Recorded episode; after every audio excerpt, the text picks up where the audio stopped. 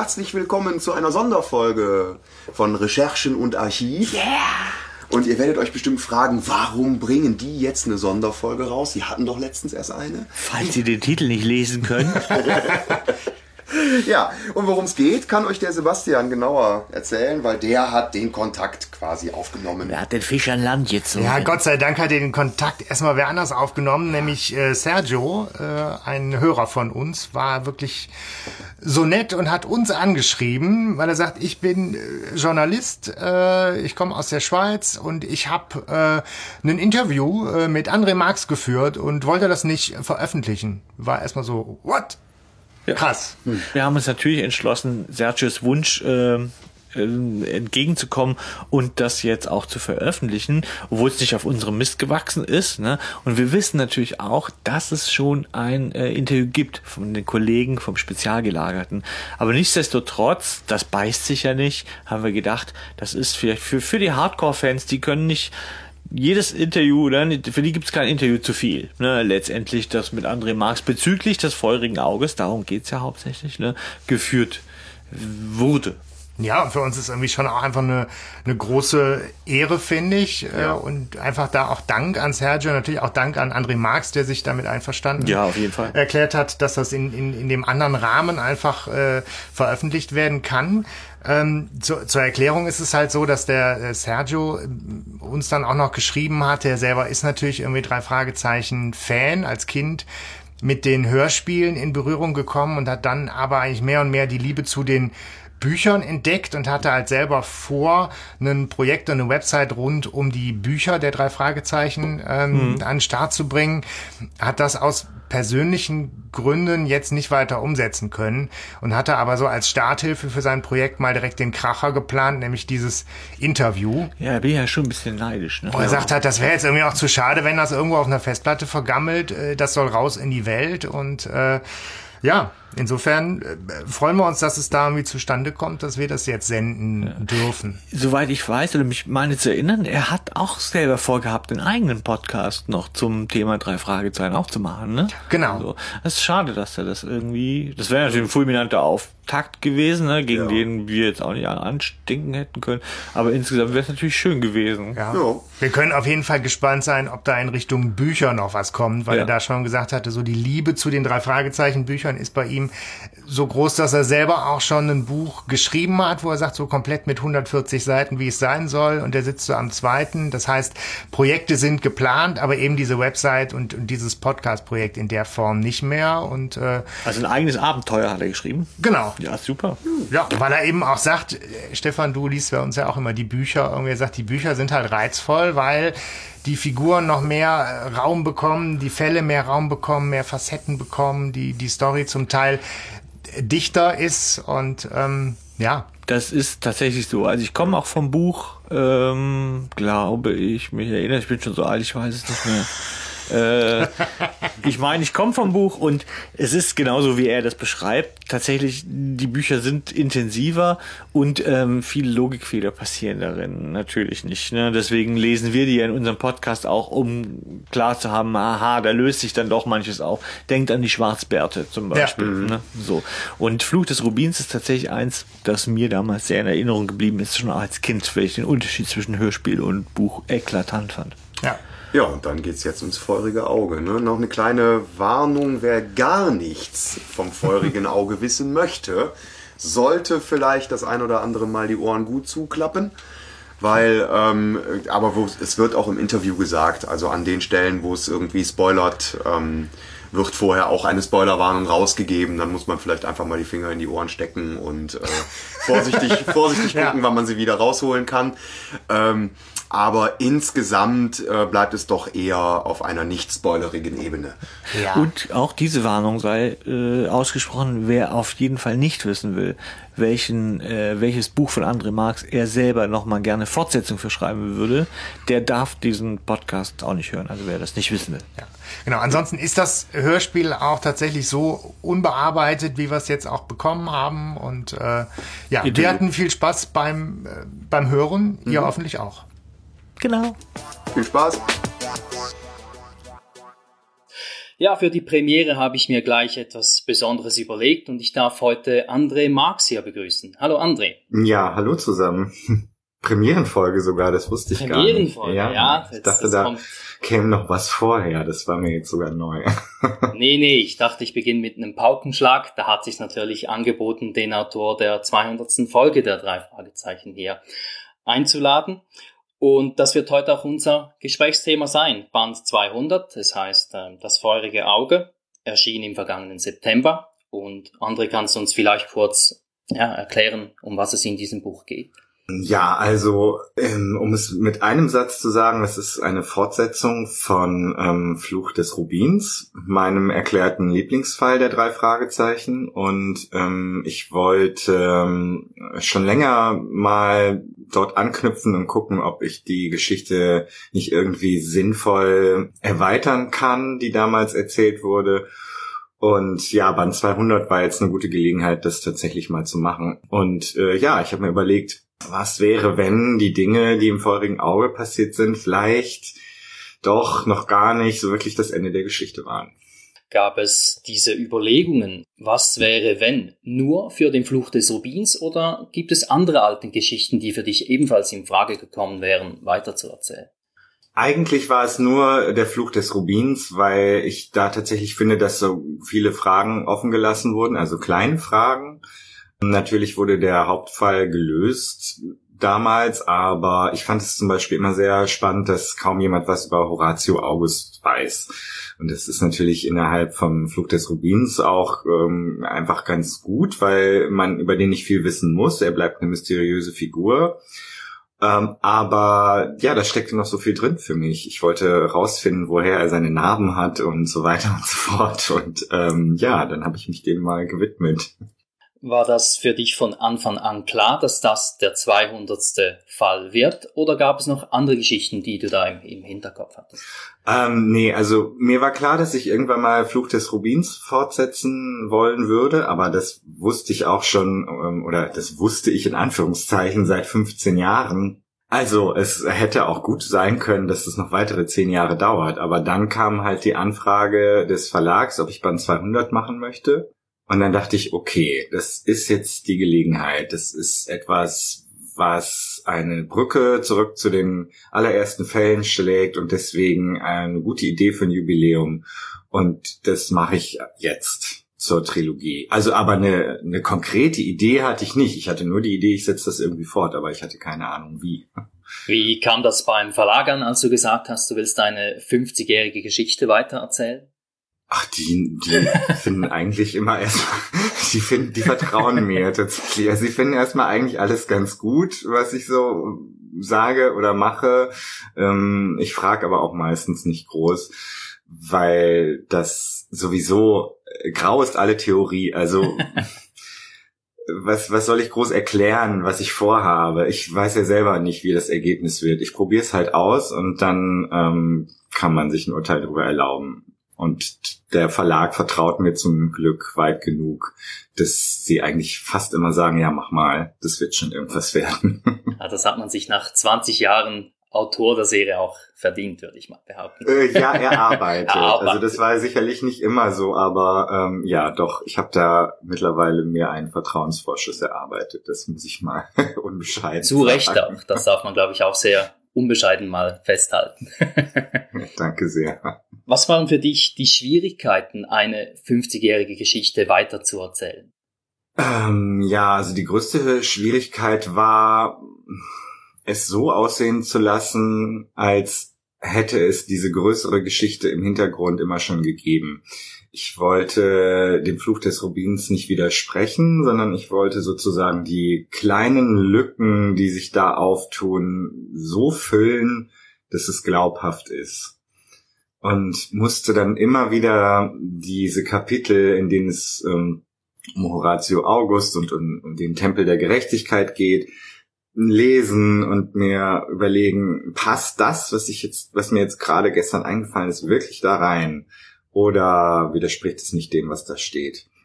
Und das war schon kompliziert. Es war wie so ein, so ein Puzzlespiel und ja, wirklich passgenaue Stücke für die Lücken zu finden. Das war nicht so einfach. Jetzt rein als Fortsetzungsgedanke war das äh, die, die größte Problematik. Es gab natürlich noch zahllose andere Problematiken bei diesem Buch, aber äh, ja, was die Fortsetzung als solche angeht, war das wahrscheinlich das Schwierigste. Wenn du diese zahlreichen Probleme ansprichst, gab es mal einen Zeitpunkt, wo du gedacht hast, ich mache was anderes?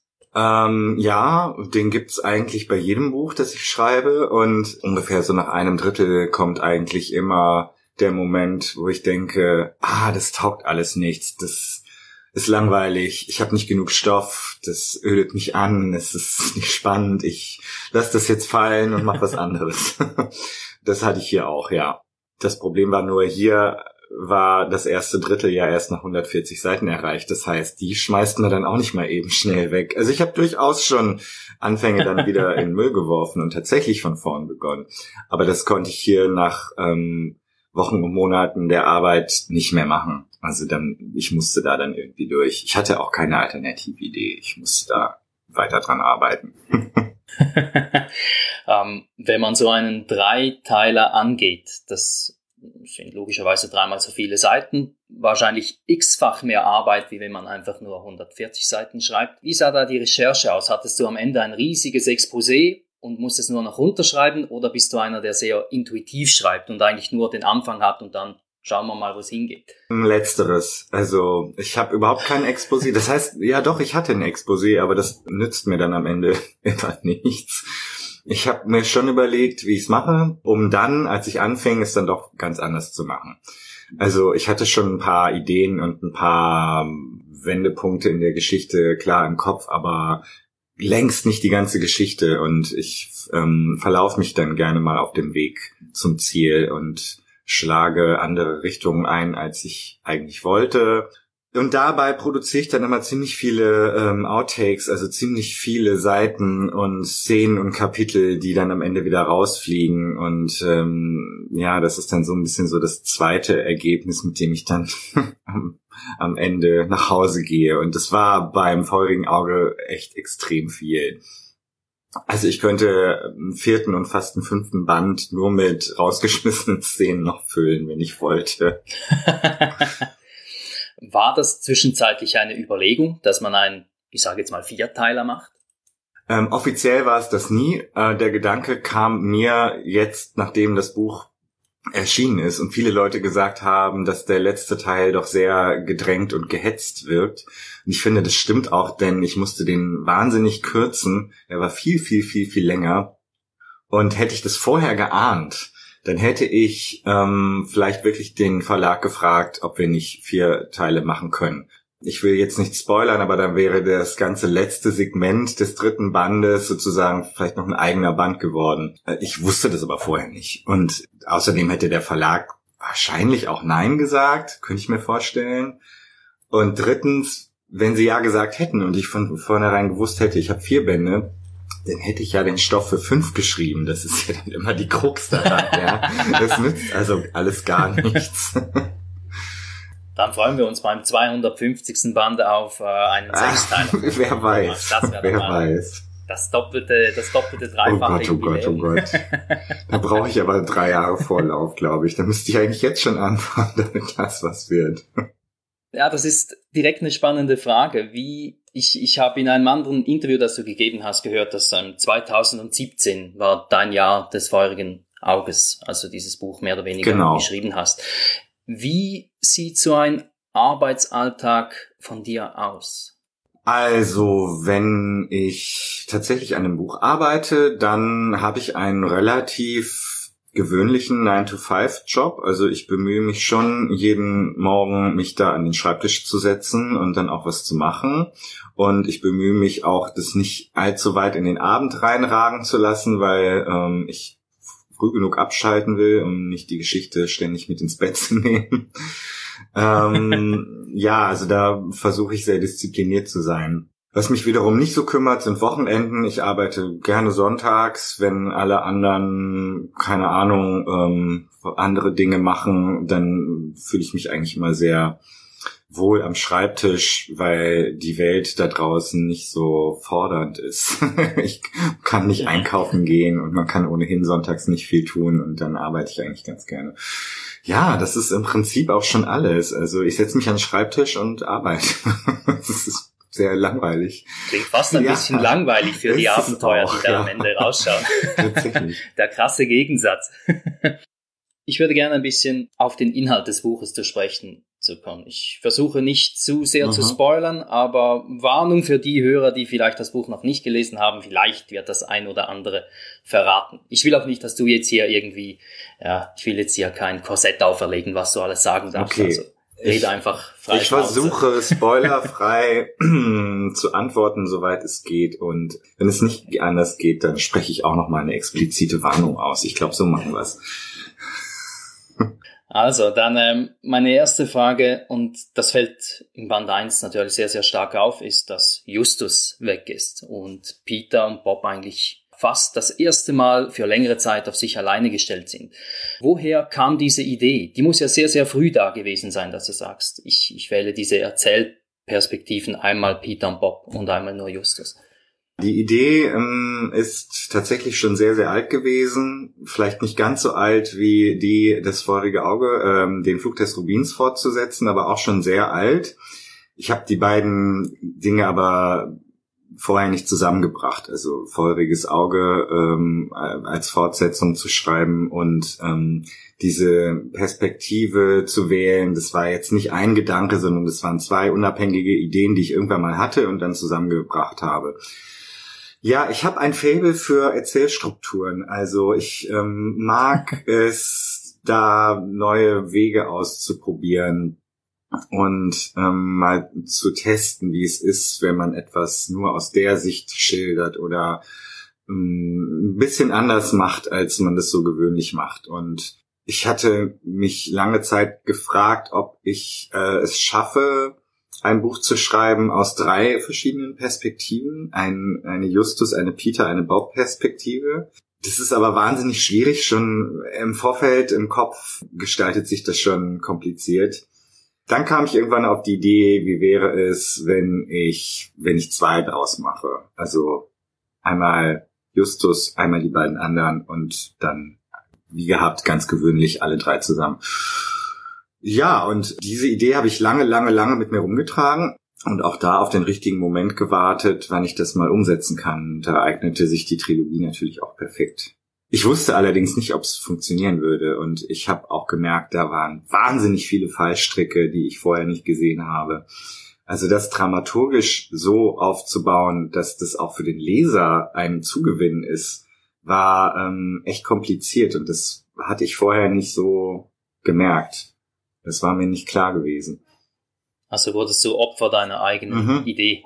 Ja, allerdings, das wurde ich, weil mir fiel dann auf, ähm, ich kann ja nicht im zweiten Band alles nochmal erzählen. Ähm, ich kann es auch nicht so erzählen, dass mh, hm, Nee, andersrum. Ich muss im Prinzip im zweiten Band dem Leser die Fragen beantworten, die Justus als Figur noch gar nicht hat weil er in einer völlig mhm. anderen Situation ist. Der Leser ist ja der Figur Justus Jonas voraus.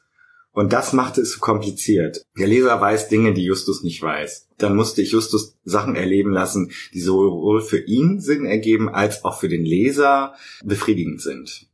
Wie hast du die ersten beiden Teile geschrieben? Zuerst Teil 1 komplett durch, dann Teil 2? es es war, es war äh, extrem kompliziert. Ich dachte, ich äh, bin schlau und fange mal mit Justus an, mit dem zweiten Teil, damit ich weiß, mhm. welche Spuren Bob und Peter im ersten Teil verfolgen können überhaupt. Also das war der Gedanke. Ich lege Spuren in Band 2 und die verfolge ich dann in Band 1. Und dann habe ich aber gemerkt, dass das eben ähm, keinen Sinn ergibt, weil ich in Band 2 Fragen aus Band 1 beantworten will. Aber wenn ich die noch nicht gestellt habe, weiß ich auch nicht, wie ich sie beantworten soll. Also habe ich nach ungefähr 50 Seiten Band 2 das fallen gelassen und bin zu Band 1 gegangen, habe den geschrieben, um dann letztendlich immer mal wieder zu wechseln. Also jetzt nicht ähm, jeden Tag, aber ich habe weder Band 1 noch Band 2 so durchgeschrieben, sondern das war so ein bisschen Ping-Pong. Das klingt so, als hättest du in deiner Wohnung eine riesengroße Flipchart gehabt, wo du immer eingezeichnet hast, Justus ist jetzt hier und da müssen Peter und Bob das erleben. Gab es das oder hast du das alles so intus, dass du solche, solche Hilfsmittel nicht benötigst? Normalerweise benötige ich die so nicht, aber in diesem Fall habe ich das tatsächlich gemacht. Das hing nicht bei mir an der Wand, sondern das war ähm, auf dem Rechner.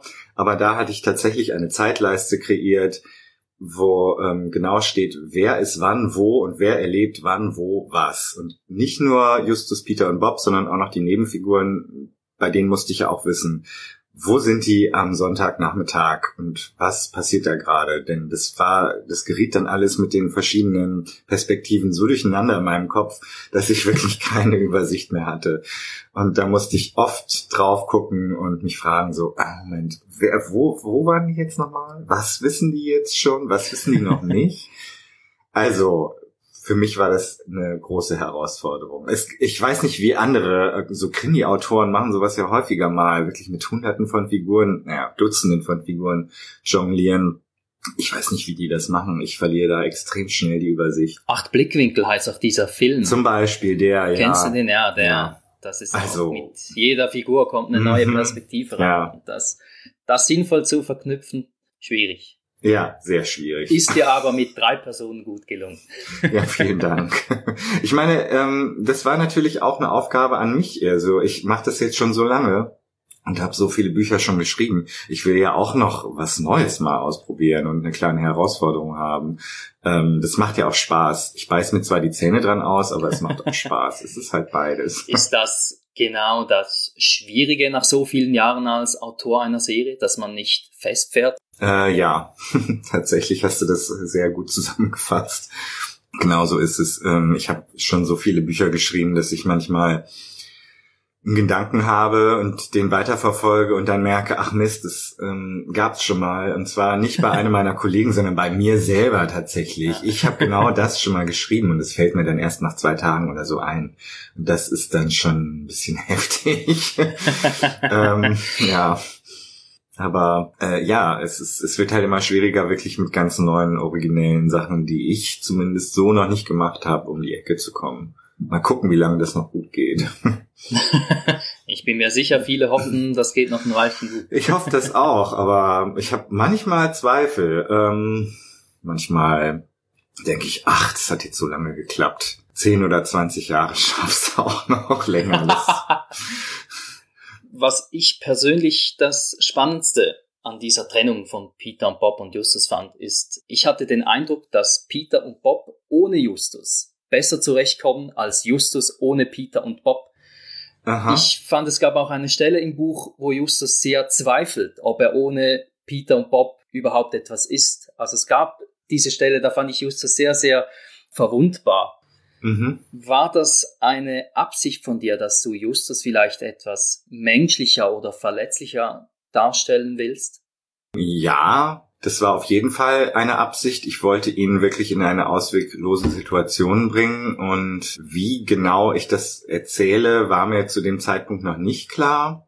Und das ergab sich dann eigentlich aus der Situation. Und ich ähm, stellte fest, also ich, ich stellte genau das fest, was Justus dann eben auch feststellt, dass wenn er keinen Gegenüber hat, er mit seinen schlauen Sprüchen auch leider gar nichts erreichen kann.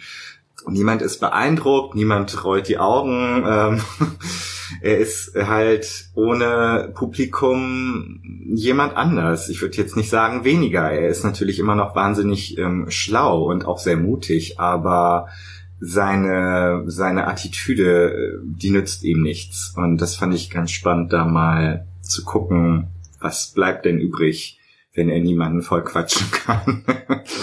Und ja, das ist das Ergebnis. Also es, ist, es gibt ja keine klare Antwort, aber er reflektiert darüber halt ein bisschen und das fand ich eigentlich ganz äh, spannend mal. Ja. Hat das Spaß gemacht, das große Genie so ein bisschen an den Abgrund zu stellen? Immer, also Figuren in den Abgrund zu stellen macht immer großen Spaß und sich dann zu überlegen, ob man sie runterschubst oder nicht. aber gerade mit Justus hast du ja doch eine Vorgeschichte. Schon äh, beim Meisterdieb gab es diese Situation, äh, wo man das Gefühl hatte, jetzt jetzt kippt er auf die böse Seite. Hier kippt er nicht auf die böse Seite, aber man spürt diesen Konflikt in ihm und das äh, fand ich doch sehr, sehr spannend, ja. Ja, also Justus, ich weiß auch nicht, ich ähm, finde ihn sehr faszinierend und da ich beschäftige mich gern mit ihm. Also er hat viele interessante Facetten. Das ist ähm, schon nicht. Was, früher habe ich mich immer gefragt, warum sind Bob und Peter überhaupt mit ihm befreundet, weil er ja doch sehr dominant sein kann. Und so richtig Sinn ergibt es für mich nicht in jeder Situation, dass die beiden dann doch immer zu ihm halten. Aber er ist, er hat auch ein sehr einnehmendes Wesen. Also man kann sich auch schlecht von ihm einfach abwenden, weil man doch zu neugierig darauf ist, was er als nächstes macht oder sagt. Und ich, mir geht's genauso. Also ich bin ihm da auch so ein bisschen verfallen und beschäftige mich gerne mit Justus. Wie sieht das aus, wenn du dich mit so, so einer Figur beschäftigst? Sitzt du dann da ganz langweilig vor einem Stuhl und überlegst ja, ach, was könnte Justus jetzt sagen? Oder hast du, was läuft da im Kopf? frage ich mich eigentlich nicht mehr, was er sagen könnte, weil diese drei Figuren so ähm, in mir leben, dass ich das eigentlich weiß. Also das klingt jetzt ein bisschen ähm, verrückt oder vielleicht auch ein bisschen überheblich, aber ich habe mich schon so viele, viele, viele, viele Stunden meines Lebens mit Justus, Peter und Bob beschäftigt. Ich kenne die so, wie ich gute Freunde kenne. Ich weiß, was die als nächstes sagen werden. Also und die Herausforderung ist, sie in interessante Situationen zu bringen, um was Neues oder Spannendes aus ihnen rauszukitzeln. Aber was sie tun werden, das ist dann eigentlich klar. Ich muss halt nur eine, ja, eine, eine spannende äh, Situation kreieren. Ebenfalls aufgefallen in Band 1 und dann auch noch in Band 2 und 3 ist ähm, die Rolle der Eltern. Mhm. Die spielen ehrlich gesagt mit Ausnahme von Mathilda und Titus und manchmal noch Bobs Vater eigentlich keine tragende Rolle. Jetzt hier sind sie sehr, ich will nicht sagen dominant, aber sie nehmen eine wichtigere Rolle als normalerweise ein. Warum hast du dich entschieden, den Eltern diese Rolle zu geben? Das ist eine gute Frage. Also, ähm, Yes! äh, es war so also ein bisschen mit Vorsatz. Also es gab schon eine Entscheidung tatsächlich. Und zwar, ähm, ich habe so ein bisschen das Gefühl, dass die Jungs immer häufiger älter rüberkommen, als sie eigentlich rüberkommen sollten. Gerade wenn man die Hörspielsprecher zum Beispiel fragt oder sich einfach anhört, wie sie ihre Rollen interpretieren, dann merkt man, die tendieren eigentlich in eine etwas ältere Richtung. Also ich glaube, bei denen sind die Jungs eher schon so 19, 20 oder so. Ich will das aber immer zurückdrehen, soweit es geht weil das immer noch eine Kinder-Jugendbuchreihe ist und es sollen auch immer noch zehn, elfjährige lesen und spannend finden und dann dürfen die Figuren meiner Meinung nach nicht zu alt sein. Da ich ihnen die Führerscheine nicht mehr wegnehmen kann, muss ich immer andere Wege finden, klarzumachen, hey, das sind keine Erwachsenen. Das sind immer noch Jugendliche, die noch keine 18 sind und noch nicht machen können, was sie wollen. Und wenn jemand von dem verschwindet, was wäre tatsächlich die realistische Reaktion von Eltern, auch bei 17-Jährigen? Das war meine Antwort darauf. Wenn ich mit 17 spurlos verschwunden wäre, über Tage, wären meine Eltern völlig durchgedreht und hätten exakt so reagiert. Deswegen habe ich das erzählt. Dass das dann am Ende von Band 1 solche Auswüchse annimmt, das war tatsächlich nicht geplant sondern ich ähm, schrieb diese Szene, wo ähm, Kriegsrat gehalten wird auf dem Schrottplatz, wo alle Eltern zusammenkommen und kam aus der Nummer nicht mehr raus und dachte, verdammt, die sitzen da jetzt, die werden nicht einfach locker lassen, die werden nicht einfach sagen, ja, ermittelt ihr mal schön, sucht ihr mal Justus, wir lassen euch gewähren. Das wird in dieser Situation nicht passieren, dafür sind die alle viel zu hysterisch. Ja, und dann nahmen die Dinge ihren Lauf und ich schrieb und schrieb und dachte, oh weia, wie komme ich denn da wieder raus? Das war, da habe ich mich so ein bisschen vergaloppiert. Da sind auch etliche Alternativszenen geschrieben und wieder weggeworfen und neu geschrieben und neu weggeworfen worden. Also da ist äh, eine Menge Seitenmüll produziert worden in der Phase, weil das alles so ein bisschen aus dem Ruder lief. Verschwinden diese nicht benutzten Seiten oder lagen die noch irgendwo auf einer Festplatte? Die lagern auf meiner Festplatte, damit meine Biografien und die Literaturwissenschaftler in 100 Jahren ganz fürchterlich viel auszuwerten haben. ist ein bescheidener Vorsatz, sich ja, vorzunehmen, in 100 Jahren auch. von Literaturwissenschaftlern analysiert zu werden. Finde ich auch total bescheiden, ja. Das ist so meine geheime Fantasie, dass vielleicht irgendwann irgendjemand sagt, da war doch mal was. und mal gucken, ob es noch einen Nachlass gibt. Und wenn diese Menschen dann diese hunderten ähm, Ausschussseiten finden, dann freuen die sich bestimmt und können Doktorarbeiten drüber schreiben. ich bin mir auch sicher, dass sich äh, nicht nur angehende Doktoren darüber freuen würden, sondern auch Fans. Gab es da schon mal Überlegungen, eine Outtake-Folge zu bringen? Äh, eine Outtake-Folge? Nee, es gibt tatsächlich ähm, Überlegungen, dass mal irgendwie zumindest Teile daraus, also interessante Teile daraus, mal irgendwie online zur Verfügung zu stellen. Dafür bräuchte ich allerdings eine Webseite, und wer mich schon mal irgendwie gesucht hat im Internet, äh, weiß, dass es mich da eigentlich nicht gibt. Weder bei Facebook noch sonst wo.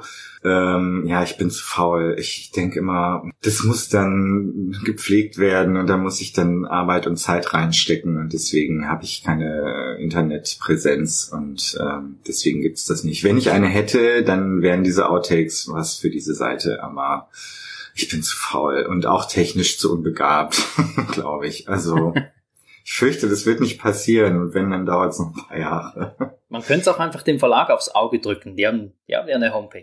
Ja, die haben aber Das ist immer die einfachste Variante. Da ja, gibt sogar noch Geld dafür. ja, das ist noch ähm, eine Frage, ob es das gäbe. Nee, aber die haben auch genug zu tun und das werde ich denen nicht aufs Auge drücken. Dann tun, okay. Wieder zurück zu den Eltern. Ist das etwas, was du dir vorgenommen hast, in zukünftigen Büchern öfters einfließen zu lassen, jetzt wo die Eltern so positioniert sind? Nee, eigentlich nicht. Also das war äh, eine Ausnahmesituation, sowohl Band 200 für mich, ähm, den zu schreiben, als auch ja die Geschichte von Band 200 und das, was dazu führt, dass die Eltern eben so durchdrehen. Das ist ja nun nicht in jedem Buch so. Ich werde auch weiterhin darauf achten, dass die Figuren nicht zu erwachsen rüberkommen aber das heißt jetzt nicht, dass ich die Eltern jetzt plötzlich zu Helikoptereltern mache, die die drei Jungs permanent überwachen. Also das wird jetzt, das wird jetzt wieder der alte Status quo sein. Es werden die gleichen Sprüche von Tante Mathilda und Onkel Titus kommen, wie sie halt immer kommen. Und ich glaube, das ist jetzt in der Historie der drei Fragezeichen ist der Fall Feuriges Auge eigentlich schon wieder vergessen. Und auch Tante Mathilda wird sich irgendwie wieder beruhigt haben, nehme ich mal an. ist diese vielleicht in Anführungs- und Schlusszeichen fehlende Kontinuität. Also es ist immer, es passiert ein Fall und dann ist er wie mhm. vergessen, den, den, der existiert mhm. eigentlich gar nicht mehr. Ähm, mhm. Sind vielleicht solche Fortsetzungsgeschichten wie jetzt das vorige Auge ist etwas, was du vielleicht in Zukunft öfters angehen möchtest? Hm. Also es bietet sich natürlich mehr und mehr an, weil man immer häufiger denkt, ach, sowas ähnliches war doch schon mal. Das wäre doch jetzt interessant, wenn ich eine alte Figur oder so dann nochmal reinbringe, weil es gerade so gut passt. Das habe ich ja auch zum Beispiel beim Geheimnis des Bauchredners gemacht.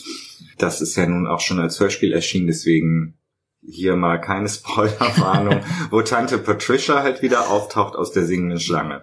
Und das war jetzt nicht, ähm, dass ich gesagt habe, haha, die lasse ich wieder auftauchen, sondern ich hatte halt diesen, diesen Fall mit der Bauchrednerpuppe im Kopf und dachte, das wäre cool, wenn verschiedene Leute aus verschiedenen Gründen diese Puppe haben wollen. Was könnten das für Gründe sein? Ein Grund wäre zum Beispiel ein Sammler von alten Fernseh- und Filmdevotionalien und zack, hatte ich natürlich Patricia Osborne im Kopf und dachte, okay, warum soll ich jemand Neues erfinden, wenn es genau die Figur, die ich brauche, schon gibt?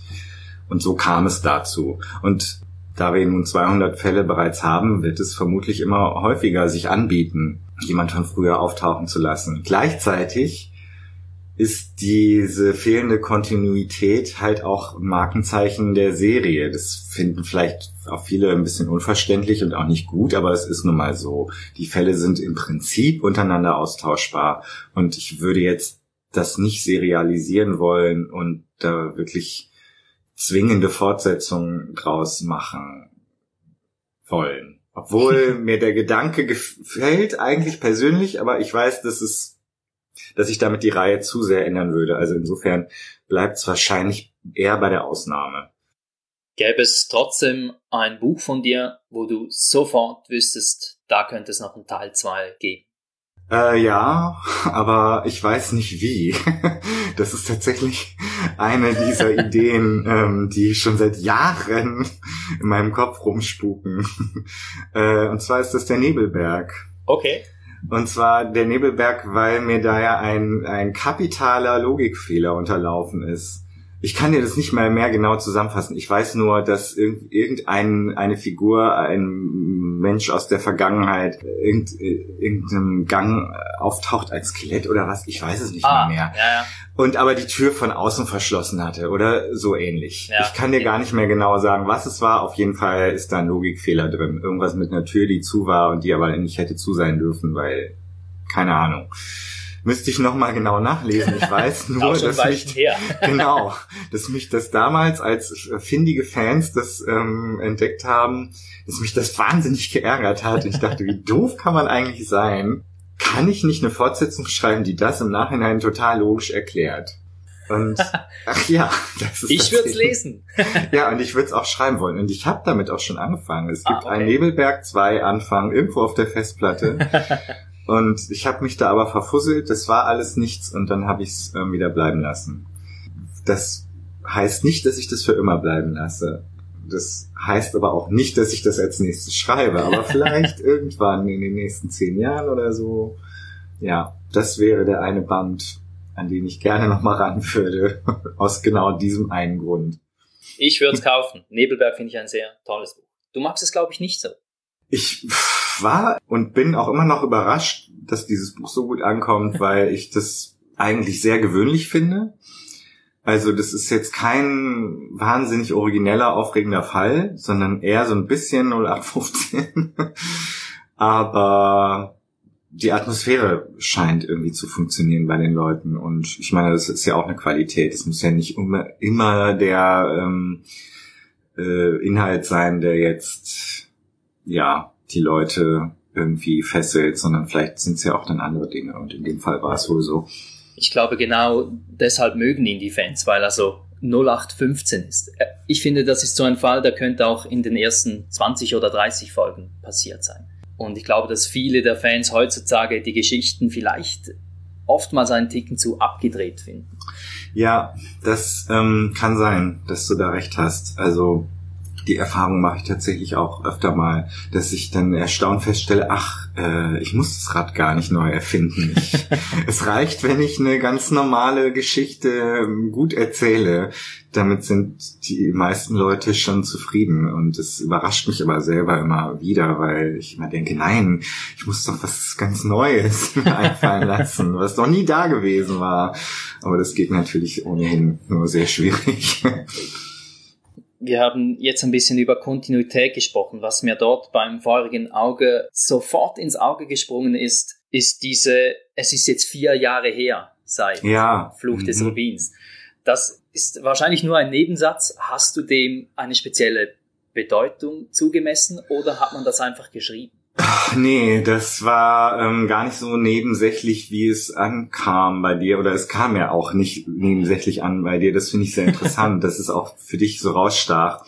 Ich hab, wollte eigentlich keine klare Jahreszahl nennen, wie lang das Ganze her ist. Und habe versucht, drum herum zu schreiben. Und irgendwann fühlte sich das aber alles nicht mehr natürlich an. Ich habe gedacht, die reden so oft über damals und niemals wird gesagt, wann das gewesen sein soll.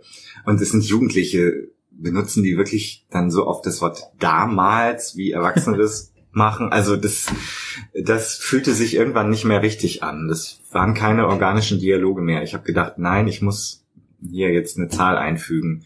Damit auch beim Leser nicht so ein, so ein Fragezeichen entsteht. Was meinen die mit damals? Wie alt sind die denn? Wann soll denn das gewesen sein? Das war so schwammig.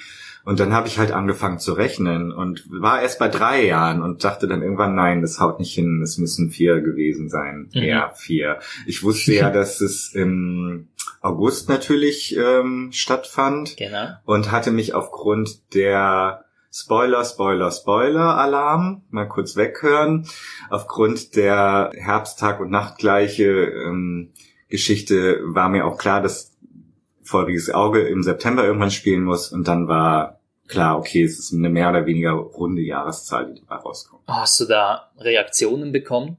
Oder bin ich jetzt der Erste, dem diese vier Jahre aufgefallen sind? Ähm, nee, du bist nicht der Erste. Es gab ein paar Leserkommentare hier und dort, die das auch bemerkt haben, vielleicht auch ein bisschen schwierig fanden oder dann sowas gesagt haben wie, ach, ich dachte, die wären älter oder ach, waren die damals nicht älter oder waren sie damals nicht jünger? Also die dann mit den vier Jahren vielleicht nicht so ganz einverstanden waren, sondern eher auf drei oder eher auf fünf geschätzt hätten und es generell besser gefunden hätten, es gar nicht zu benennen.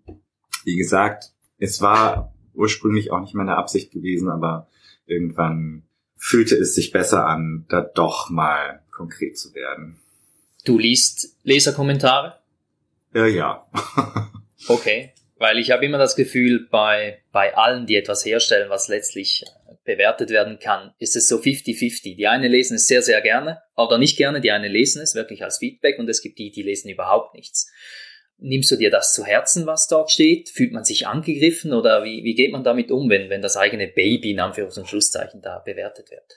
Also mit ähm, den Jahren gehe ich damit immer besser um, das kann ich schon mal sagen. Das war am Anfang nicht so leicht. Also ich nehme mir das aber, es ist beides, ich nehme mir das auch zu Herzen. Ich meine, ich habe das Glück, dass meine Dinge von den Leuten eher geschätzt als verachtet werden.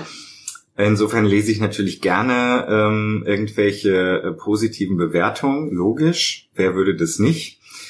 Aber ich lese auch sehr interessiert die negativen Kommentare, weil ich wissen will, okay, ich kann es nicht jedem recht machen, das ist klar, aber was hat dem nicht gefallen, warum nicht? Kann ich das nachvollziehen? Hat derjenige vielleicht recht und kann ich das in Zukunft irgendwie anders machen?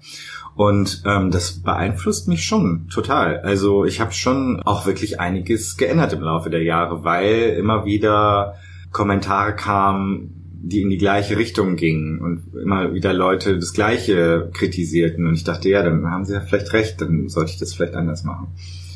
Also ja, es beeinflusst mich definitiv.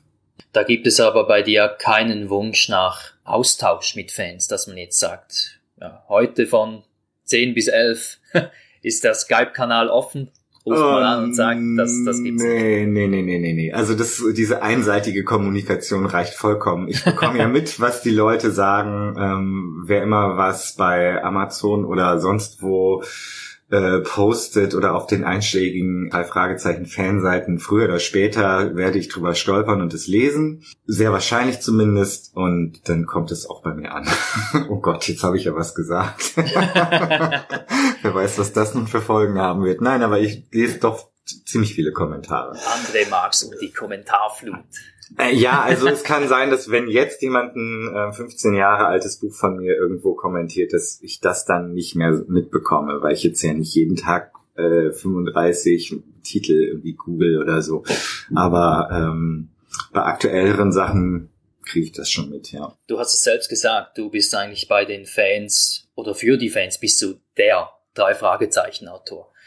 Ist das etwas, was dir schmeichelt? Birgt das vielleicht auch eine Gefahr, dass man sich zu sehr zurücklehnt?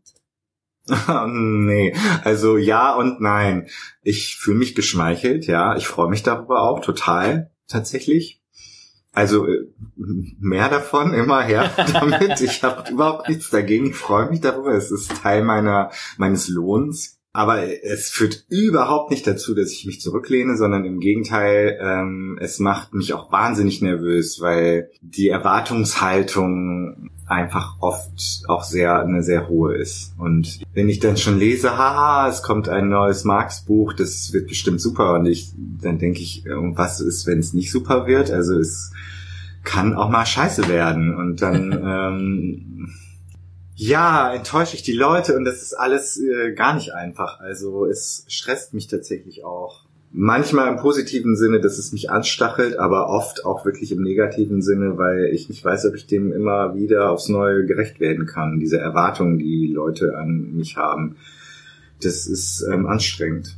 Sehr auch beim Folgen Auge war das wahnsinnig anstrengend, weil da halt so viel zusammenkam. Dann war es auch noch Band 200 und eine Trilogie und von mir und die Leute haben, wer weiß, was erwartet und irgendwie musste ich ja auch abliefern. Und eben immer wieder diese Gratwanderung schaffen, so klassisch und oldschool wie möglich und so neu und innovativ wie möglich gleichzeitig. Und das ist nicht leicht. Mhm, mh. Überhaupt nicht leicht. Um Liest du, kurze Zwischenfrage, liest du die Bücher von Kollegen? Ja, die lese ich. Gibt's dort manchmal Momente oder gewisse Szenen, wo du denkst, das kannst du nicht machen?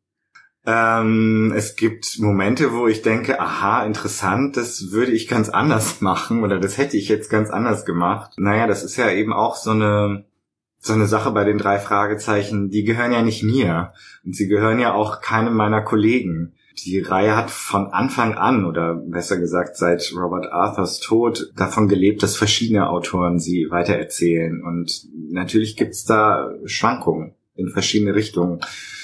Es gibt Bücher, die mir oder oder Richtungen, die mir mehr gefallen, sowohl bei den aktuellen Autoren als auch bei den ähm, amerikanischen Autoren und, und, Bücher, die mir oder Richtungen, die mir nicht so gut gefallen, aber andere Leute sehen das dann wieder komplett anders. Ja, das ist Teil des Konzepts und hält die Reihe ja auch lebendig. Also niemand hätte 200 Bände alleine schreiben können. Dann wäre das zwar alles wahnsinnig konsistent, aber es hätte nicht funktioniert.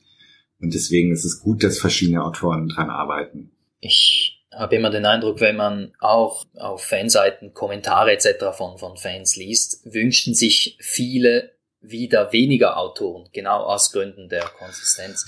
Hm. Ist das etwas, was für dich auch ein Thema ist, dass man sagt, komm, wir machen das zu viert. Jetzt stand jetzt sind es ja, ich glaube, sieben, die, die, die schreiben.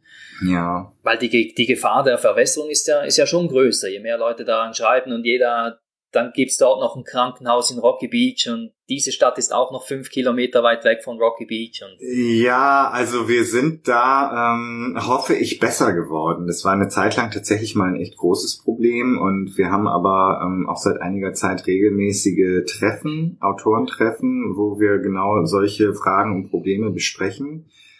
Ähm, wir können da sicherlich alle auch noch besser werden und versuchen das auch. Das alles ein bisschen einheitlicher zu machen. Ähm, es ist es ist ein kompliziertes Thema. Also was war überhaupt deine Frage gewesen? ähm, ob weniger so, Autoren, weniger den, Autoren den ja, Standard genau. oder die Konsistenz erhöhen.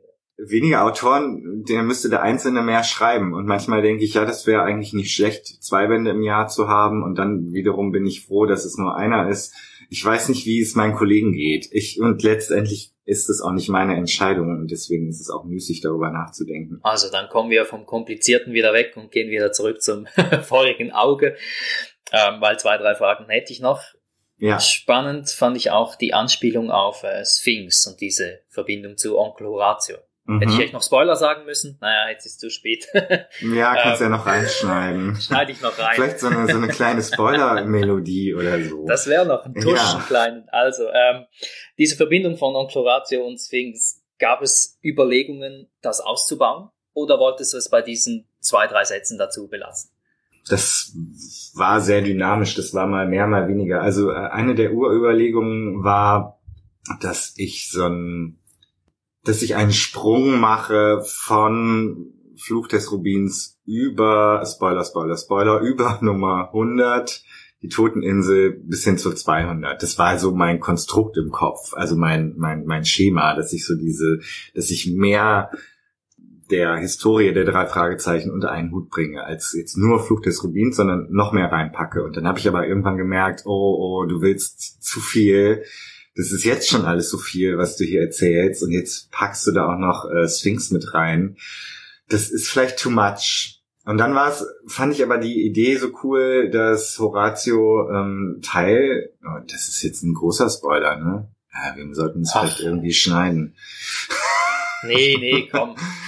Du kannst es erzählen, ich überleg's mir dann. Ja, überleg's dir mal. Ich erzähle jetzt zwei Versionen. Also einmal die gespoilerte Version. So. Ähm. Take 1.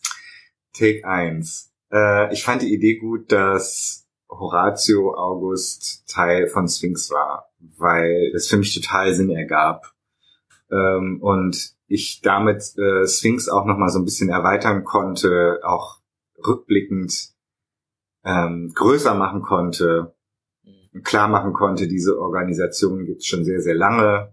Und ich wollte es einfach nochmal aufgreifen, weil ich auch oft gehört habe von Fans, ähm, Mensch, das war doch interessant, warum sind die nie wieder aufgetaucht? Und das wollte ich halt machen, aber ohne jetzt Figuren, die man schon kennt, wieder auftauchen zu lassen, sondern die Organisation als solche. Und dann habe ich aber beim Schreiben gemerkt, okay, ich sollte das, ich will davon nicht lassen, von der Idee, aber ich will da jetzt auch nicht zu tief graben, denn das macht die Geschichte zu, das lässt die zu sehr zerfasern. Ich kann nicht sowohl die Suche nach dem feurigen Auge erzählen, als auch noch Sphinx, weil die so weit voneinander weg sind, dass ich mich doch besser nur auf eins konzentriere. Also habe ich Sphinx zwar drin gelassen, aber doch kleiner gehalten, als ich ursprünglich dachte. So. Und jetzt Take 2. ähm. jetzt, jetzt kommt die knifflige Seite. Take 2, ich weiß nicht mehr, wie ich angefangen habe. Ich äh, habe gerade etwas gespoilert. Das ist eventuell rausgeschnitten worden oder auch nicht. Ähm, ist jetzt auch egal an der Stelle. Nächste Frage. also gehen wir weiter. ähm, ähm, ist eigentlich schon meine letzte Frage zum, zum Buch selbst. Ähm, wie bewertest du es mit etwas Abstand? Es ist kein perfektes Buch. Ich würde gerne noch mal ein paar Sachen ändern im Nachhinein. Mir sind noch ein paar Dinge eingefallen, wo ich dachte, ach verdammt, wieso fallen mir die erst jetzt ein? Jetzt ist es schon gedruckt. Mist aber auch. Aber ich finde es dennoch ähm, gelungen. Es ist das, was ich wollte, und zwar nämlich ein, ein sehr buntes Abenteuer, wo man nie so genau weiß, was als nächstes passiert. Ich wollte tatsächlich viel reinpacken und es gar nicht nur auf ein Genre reduzieren oder in eine Richtung laufen lassen, dieses Buch, sondern verschiedenste Szenarien durchspielen. Band 2 unterscheidet sich ja sehr von Band 1 ähm, und, und erzählt ja auf eine völlig andere Weise die Geschichte. Und das war schon mein Ziel, mm, so, so, so einen ganzen Kessel Buntes da irgendwie anzurichten. Und das ist mir, glaube ich, auch ganz gut gelungen. Insofern bin ich zufrieden, aber es gibt halt, wie gesagt, eine Handvoll Dinge, die mich im Nachhinein wurmen, die, mich die ich ein bisschen anders machen würde. Und es wäre halt echt schön gewesen, mehr Platz zu haben oder aber schon im Vorfeld zu wissen, dass ich wieder gnadenlos überziehen würde und ähm, dann irgendwie das Ganze ähm, zu reduzieren. Also Band 3 ist tatsächlich sehr gedrängt erzählt und das ist ein bisschen schade. Gibt es ein konkretes Beispiel einer Idee, die du im Nachhinein noch hattest und gerne eingebaut hättest? Ähm, ja, Spoiler, Spoiler, Spoiler, dass Tante Mathilda äh, die Jungs dann einfach wirklich ziehen lässt. Ich formuliere es jetzt mal so, dann doch ein bisschen spoilerärmer. Das äh, war nicht gut. Also nicht. Da hatte ich von Anfang an Bauchschmerzen mit und dachte, nehmen mir die Leute das ab, wenn ich das so erzähle. Ich hatte ein paar Testleser und die haben gesagt, doch, ich finde das so schon glaubhaft. Und dann kamen aber die echten Leser und sagten, nee, das, an der Stelle bin ich ausgestiegen. Und ich hatte die ganze Zeit das Gefühl, ah, nee, so richtig geil ist es eigentlich nicht. Ich hätte es anders machen sollen. Ich wüsste jetzt auch wie, aber jetzt ist es leider zu spät. Band 200 ist ein Meilenstein, kann man, glaube ich, getrost so sagen. Und ich finde immer, solche Jubiläen laden immer dazu ein, etwas zurückzuschauen. Hast du das auch getan? Hast du hattest du da deine sentimentalen fünf Minuten, wo man gedacht hat, ach, jetzt bin ich so weit gekommen. Schön war's. Nee. Ganz ehrlich gesagt, nein. Nicht? nein, ähm, beide. Ach, ich hätte jetzt gedacht, das ist eine schöne Geschichte, wie du da gedanklich Justus nein, nein, nein, nein, Ich ähm, kann viele, viele Anekdoten aus dem Nähkästchen erzählen, aber das gehört leider nicht dazu. Nee, äh, Band 200 war sehr, sehr, sehr viel Arbeit hauptsächlich eigentlich nur, also für mich war das ein Riesenstück Arbeit und da habe ich, hatte ich keine Zeit, sentimental zu werden. Ich werde das mhm. schon zwischendurch immer mal wieder, weil mir immer wieder klar wird, wie lange ich das schon mache und dass das jetzt ähm, auch so ziemlich genau die Hälfte meines Lebens bereits ist. Und das finde ich schon ein bisschen schockierend. Doch, das habe ich immer mal wieder, aber nicht speziell auf Band 200 bezogen. Das ist eher so, immer wenn, ja, wenn dann mal wieder so ein Jahr rum ist, so wie jetzt, oder ein neues Buch erscheint und ich sie nochmal durchzählen muss, weil ich mich nicht mehr erinnern kann, dass wievielte es denn nun eigentlich ist, dann denke ich so, meine Güte, das ist auch wirklich schon ganz schön lang, dass du das machst. äh, ja. Mhm. Wenn du nicht zurückgeschaut hast, hast du vorausgeschaut. Denkt man bei Band 200, wie lange geht das noch? Ja, das passiert schon immer, mal wieder, dass ich mich das frage.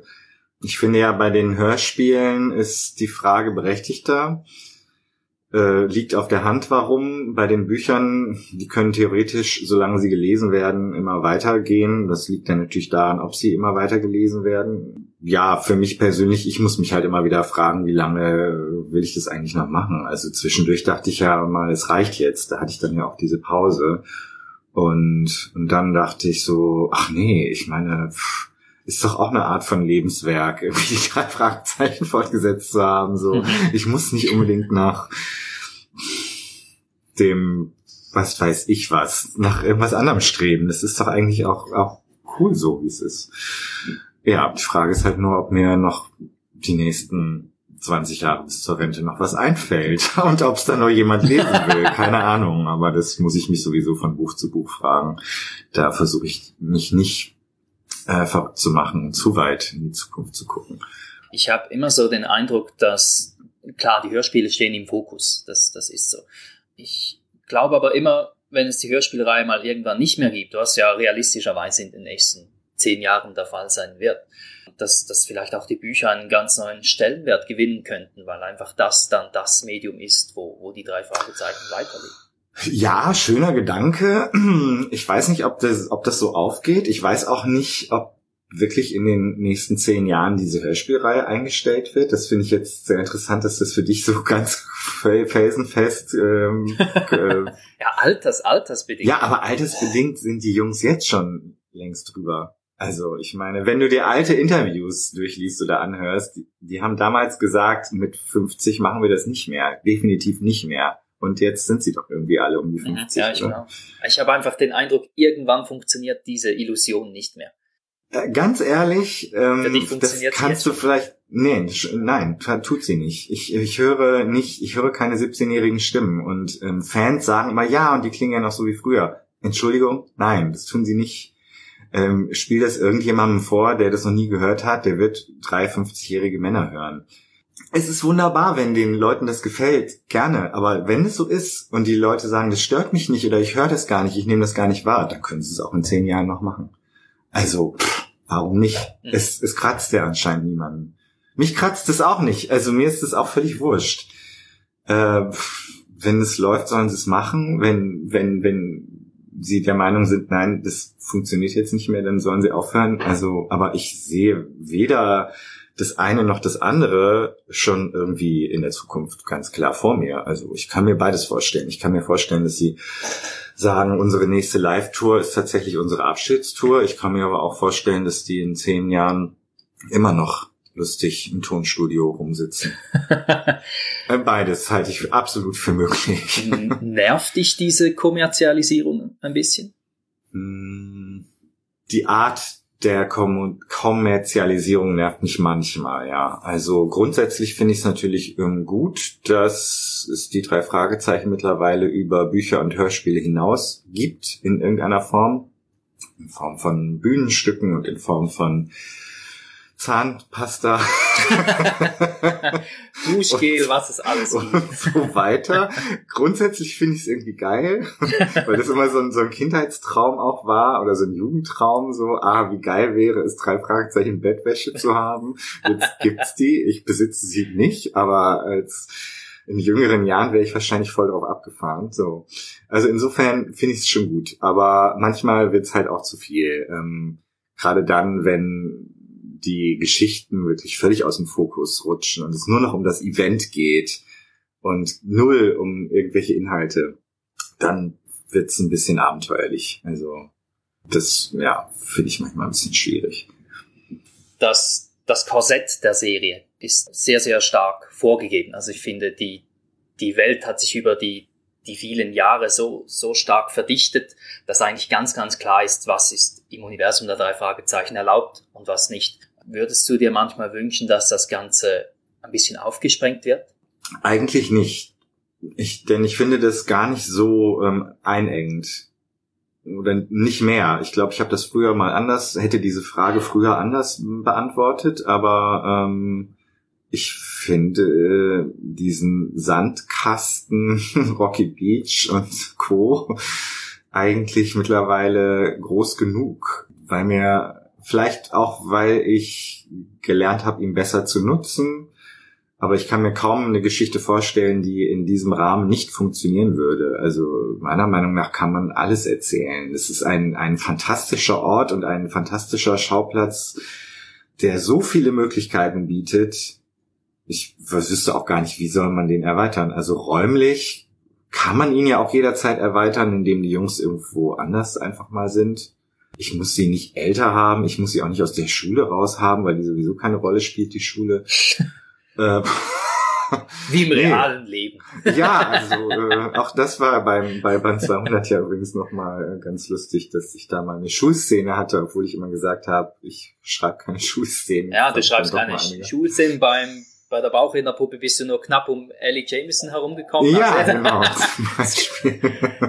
da brechen die ganzen Vorgaben, die eigenen Richtig. Vorgaben ein.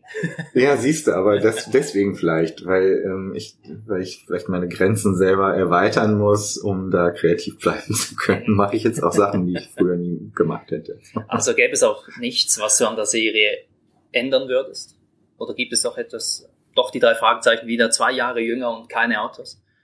Also wenn das möglich wäre, äh, dann würde ich das machen tatsächlich. Ich würde ihnen die Autos wegnehmen, um sie jünger zu machen, das zum einen. Und die Freundinnen äh, wären nie aufgetaucht bei mir.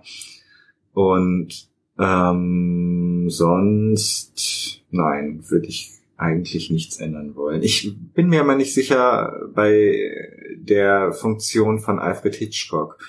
Das war schon immer sehr cool klar, es ist logisch, dass man sich von ihm als Figur irgendwann verabschieden musste, äh, als er ähm, dann gestorben war. Das hätte dann ja keinen Sinn mehr ergeben. Aber die Funktion, die er übernommen hat, dieses letzte Kapitel oder der Epilog, in dem nochmal irgendwelche Fragen geklärt wurden, das war auch einfach aus erzählerischer Sicht wahnsinnig praktisch, glaube ich.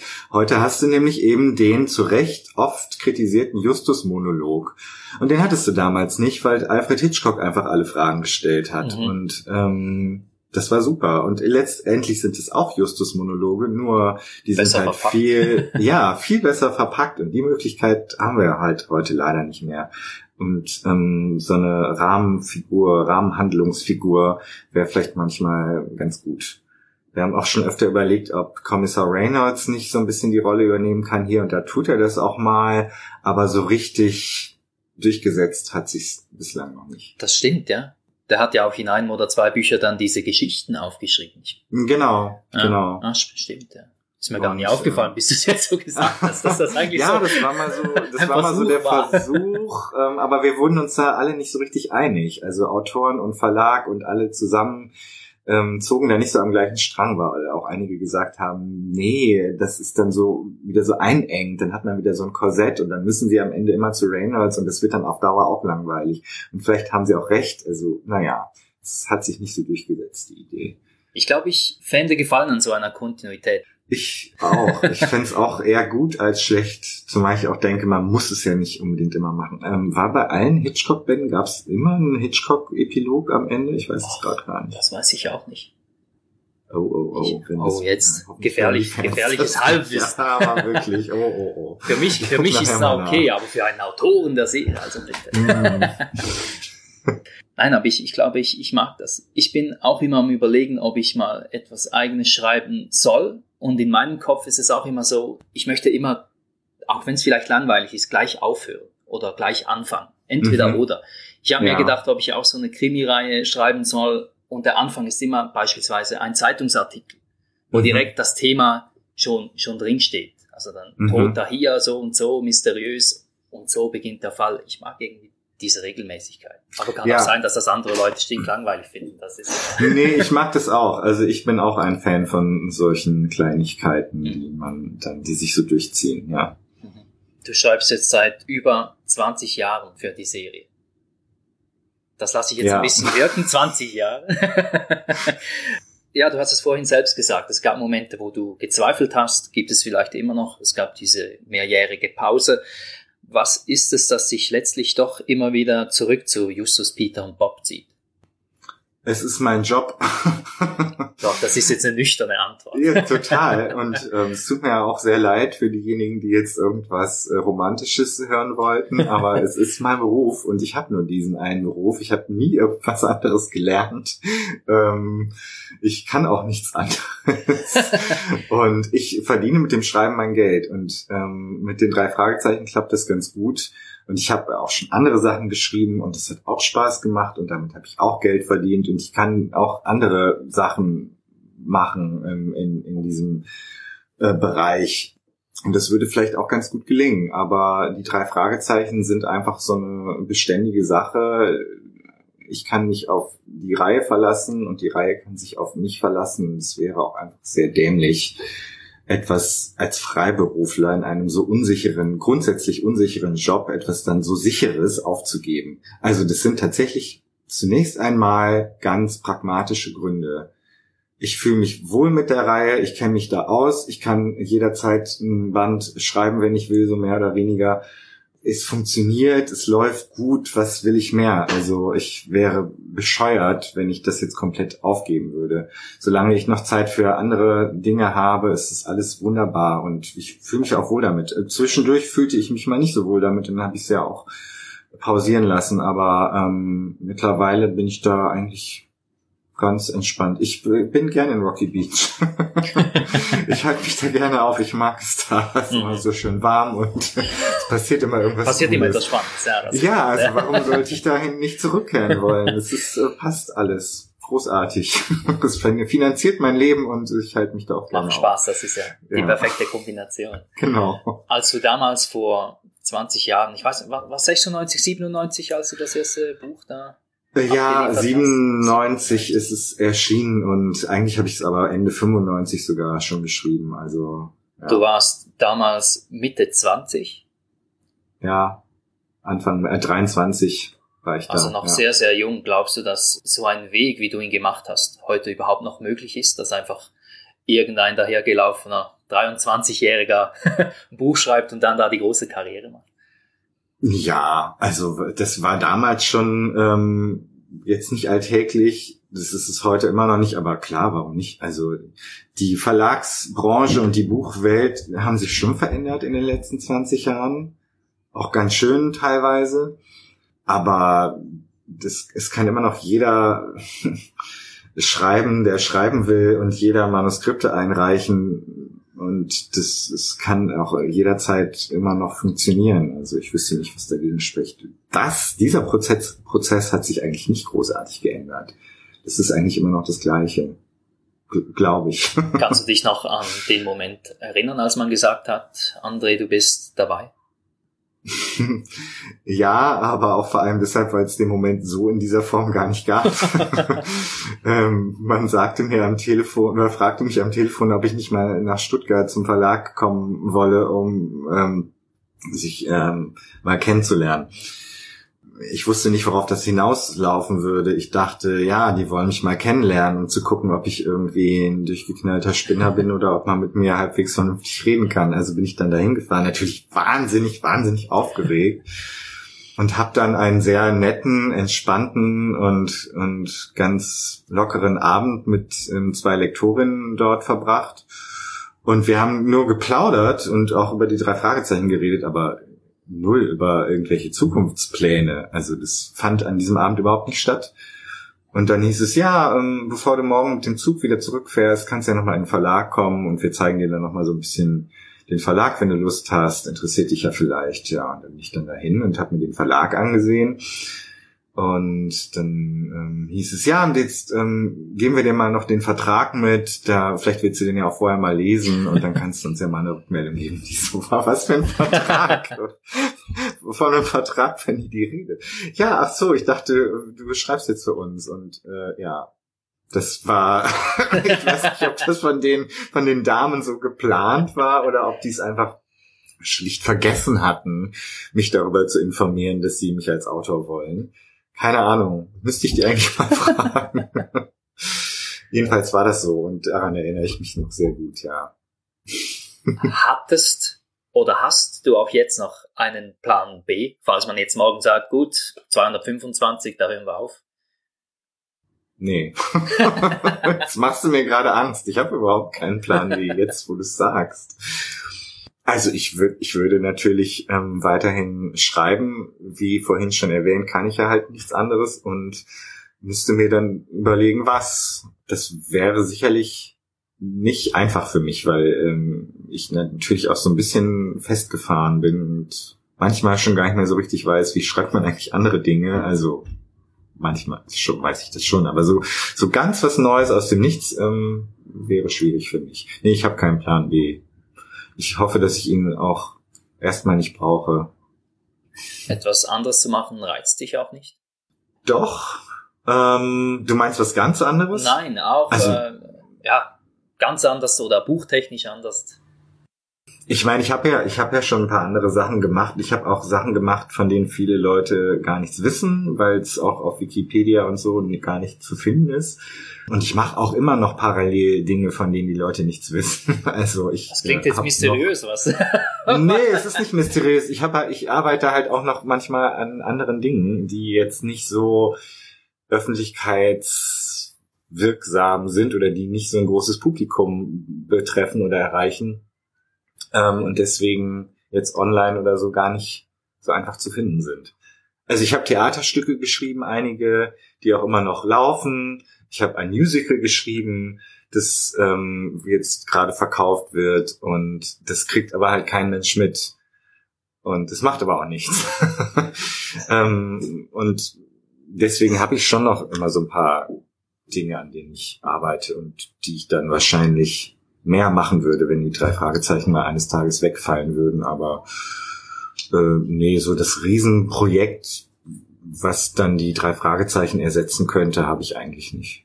Auch ein Roman in längerer Ausführung beispielsweise kein Thema? Doch, ja, irgendwie schon. Auch da gibt's zahllose Anfänge auf der Festplatte, die dann irgendwie aber alle nichts geworden sind. Ja, das ist immer so. so ein Riesenroman braucht heute auch viel, viel Zeit und viel Platz. Und ähm, für das feurige Auge habe ich ein Jahr gebraucht ungefähr, um das zu schreiben. Und ich würde sicherlich für einen anderen nicht drei Fragezeichen Roman auch ähnlich lange brauchen. Und so ein Jahr am Stück hat man eigentlich nie. Oder ich habe das nie. Und ähm, da kommt halt immer dann wieder ein neuer Drei-Fragezeichen-Band oder irgendwas anderes dazwischen und deswegen ist aus dem großen Roman bislang noch nichts geworden. Mal gucken, ob der nochmal irgendwann kommt. Du pausierst dieses Jahr bei den drei Fragezeichen. Es wird kein Buch von dir erscheinen, richtig? Richtig, ja. Okay. Gibt es trotzdem schon eine Idee, was Band 200 XY von dir wird? Ja, es gibt eine Idee, ähm, die ich zwischendurch dann schon wieder fallen gelassen hatte, weil ich dachte, nee, das ist eine blöde Idee. Seit ein paar Tagen finde ich sie wieder nicht blöd. Seit ein paar Tagen finde ich sie wieder eigentlich ganz gut. Das wird noch eine Weile hin und her gehen, bis ich mich endgültig dazu entscheide, das entweder zu machen oder nicht zu machen. jetzt auch nicht ewig, denn ich muss jetzt irgendwann in diesem Frühjahr, sage ich mal, anfangen damit auf jeden Fall, damit ich meine Deadline, also ich fühle mich immer wohl, wenn ich noch einen großen Puffer habe, ähm, und deswegen sollte ich innerhalb der nächsten Monate dann jetzt doch mal beginnen. Aber was genau es wird, kann ich immer noch nicht sagen. Nur vielleicht. Okay, also dann lassen wir das noch etwas in der Schwebe. ja, genau. So, dann ähm, kommen wir jetzt doch langsam zum Ende. Meine letzte Frage ist auch wieder eine Was wäre wenn Fragen. Die finde ich eigentlich persönlich immer etwas doof, aber äh, diese Gedankenspiele sind auch irgendwie immer sehr spannend. Wenn jetzt die Serie doch zu einem Ende kommt und man sagt, André, Band 250, der letzte, den schreibst du. Wie würde das enden? Mit einem großen Knall muss es danach ganz fertig sein? Müssen die drei Fragezeichen auseinandergehen oder? Also natürlich keine konkreten Überlegungen, weil ich tatsächlich nicht glaube, dass das passieren wird. Das heißt nicht, dass ich nicht glaube, dass die drei Fragezeichen irgendwann eines fernen Tages mal enden, aber der einzige Grund, warum man die Reihe beenden sollte, ist ja der mangelnde Erfolg. Und wenn du keinen Erfolg mehr hast und es kein Mensch mehr kauft und liest und hört, dann brauchst du auch keinen großen Abschlussknaller mehr, sondern dann wird halt irgendwann einfach der Stecker gezogen. So wird es dann wahrscheinlich irgendwann mal in hoffentlich noch vielen, vielen Jahrzehnten passieren. So. Aber es ist ja eine Was wäre wenn Frage. Nehmen wir mal an, jetzt klingelt das Telefon, das hört man wahrscheinlich gerade in der Aufnahme. Ist ja eigentlich auch ein bisschen egal. Ja, ne? Das macht's authentischer. Ja, genau, das macht es total authentisch. Also, liebe Hörer, so klingt mein Telefon. Hammer, oder? ähm, ähm, also, es ist ja eine Was wäre wenn Frage. Ich würde einen letzten Band schon mit irgendeiner Art von Knall enden lassen. Also ich habe mich das tatsächlich schon öfter gefragt, jetzt nicht, weil es irgendwie konkret gewesen wäre, sondern einfach nur aus Spaß. Eine Zeit lang dachte ich, irgendjemand müsste sterben, aber dann dachte ich so, nee, das ist irgendwie vielleicht doch nicht gut. Ich würde vielleicht Tante Mathilda oder Onkel Titus sterben lassen. Ah, das war mein Verdacht, das wollte ich gerade. Ja. Ja, irgendwie sowas. Ah, vielleicht auch nicht, aber ich würde auf jeden Fall irgendeinen Bruch herbeiführen wollen. Tatsächlich, dass die drei Fragezeichen sich als Detektiv-Trio trennen und zwar aus einem sehr, sehr guten Grund. Ich habe keine Ahnung aus welchem, weil vielleicht jemand zu Tode gekommen ist durch das, was sie getan haben oder so. Also schon irgendwas Hochdramatisches vermutlich. Irgendwas, was ähm, gar nicht mehr da reinpasst und was die heile Welt wahrscheinlich zerstört und wo mindestens die Hälfte der Leute aufschreien würden vor Empörung. Wie kann er es wagen, ähm, auf dem letzten Meter mir meine Kindheit kaputt zu machen? Aber ich glaube, ich würde es trotzdem. Das würde ich auch. So bleibst du für ewig in Erinnerung. ja, genau. Der, der die drei Fragezeichen Zerstörer von Rocky Beach. Da sind die. Atombomben auf Ich Macht würd und auch- nichts dagegen. Genau, gar nichts. Ich glaube, ich würde auch gerne was in Flammen aufgehen lassen, der Schrottplatz. Und zwar endgültig wäre der dann weg. Schutt und Asche. Und zwar unwiederbringlich. Irgendwie sowas. Also schon dramatisch, hochdramatisch. Mit, mit einem nur ganz, ganz ähm, leichten Silberstreif am Horizont. nur wenn man ihn sehen will. Irgendwie so. Jetzt äh, machst du mich fast etwas neugierig auf dieses Ende. Das ist jetzt eine gefährliche Ja, Entwicklung. ich, äh, du, ich ähm, habe das alles nur gerade so aus der Luft gezaubert. es gibt nicht wirklich eine Geschichte dazu, aber ja, das wäre schon, das wäre schon irgendwie cool. Aber oh, das wäre auch für mich, glaube ich, sehr emotional dann. Also ich könnte mich da auch nicht leicht von verabschieden. Ich habe mal, ich habe ja eine ähm, Kinderbuchreihe geschrieben mit Boris Pfeiffer zusammen, Das meinem äh, lieben Freund und Kollegen. Genau. Kann man ja ruhig Pack. mal sagen. Das wilde Pack. Ja, jetzt im Buchhandel. Ja, auch schon länger. Und Spoiler, Spoiler, Spoiler für das wilde Pack. Ähm, wir haben am, im letzten Band auch jemanden sterben lassen, eine wichtige Figur. Und das fand ich auch furchtbar, das zu schreiben. Also das war ganz, ganz schrecklich. Ich habe wirklich äh, Rotz und Wasser geheult, während ich diese Szene geschrieben habe und dachte, oh Gott, was tue ich hier? es war wirklich sehr emotional. Also ich gehe da dann schon mit. Das ähm, lässt mich dann nicht kalt, wenn mir Figuren ans Herz wachsen. Dann ja, ich meine, ich erlebe das ja dann in dem Moment, in dem ich schreibe, irgendwie zwar nur in meinem Kopf, aber trotzdem.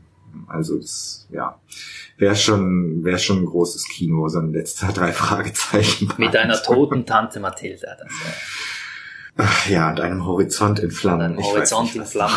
Justus in Tränen auf den Knien, mit den Ja, Händen das- erhoben. Genau. ja, super. Mit Windmaschine. Ja. Ja, ich glaube, das ist äh, das perfekte Schlusswort für dieses Ja, Interview. Besser geht's nicht.